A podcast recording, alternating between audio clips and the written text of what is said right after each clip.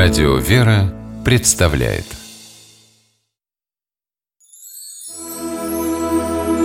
Богослужебные песнопения православного храма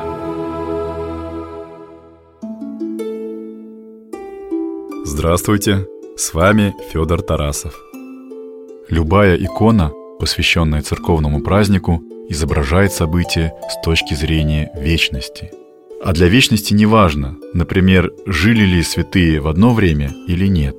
На иконе покрова Божией Матери можно увидеть святого Романа Сладкопевца. При этом событие покрова произошло в X веке, а святой Роман жил примерно на пять столетий раньше. Это кажущееся несоответствие может смутить, но оказывается, оно не только не случайно, но совершенно осознанно было допущено. Причина в следующем. Святой Роман Сладкопевец – являлся диаконом главного православного храма тех времен – Софии Константинопольской. К священнослужителям храма Софии предъявлялись самые высокие требования. Они не только должны были иметь богословское образование, но и прекрасно петь. Роман Сладкопевец жил святой жизнью, горячо верил в Бога, но имел большие проблемы с голосом и слухом. Поэтому над ним посмеивались и сослужители, и прихожане – а однажды, в присутствии императора, Роман спел настолько плохо, что и вовсе оказался перед угрозой изгнания из клира храма. Находясь на грани отчаяния, дьякон взмолился Богородице, и та, явившись ему во сне, даровала Роману и удивительной красоты голос, и уникальный поэтический дар.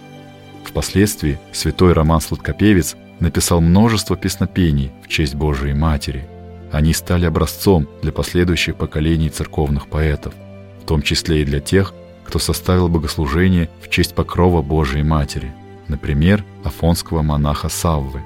Об одном из главных песнопений праздника – тропаре рассказывает священник Антоний Борисов. По одной из версий, тропарь покрову Божией Матери составил преподобный Савва, афонский монах, живший в X-XI веках но никаких исторических подтверждений этому у нас нет. Тем не менее, песнопение явно составлено по образцу произведений святого Романа Сладкопевца. Послушаем его церковнославянский текст. «Днесь благовернее люди светло празднуем, осеняями Твоим, Богомати, пришествием, и к Твоему взирающей пречистому образу умильно глаголем, покрый нас честным Твоим покровом и избави нас от всякого зла, молящий Сына Твоего Христа Бога нашего, спасти души наши». Перевод на русский язык выглядит так. «В сей день мы, правоверные люди, торжественно празднуем, осеняемые Твоим, Богоматерь, пришествием, и, взирая на Твой пречистый образ, с умилением взываем, покрой нас священным Твоим покровом и избавь нас от всякого зла, умоляй Сына Твоего, Христа Бога нашего, спасти души наши». Праздник Покрова Божией Матери празднуется 14 октября по новому стилю. Это церковное торжество любимо не только простыми прихожанами.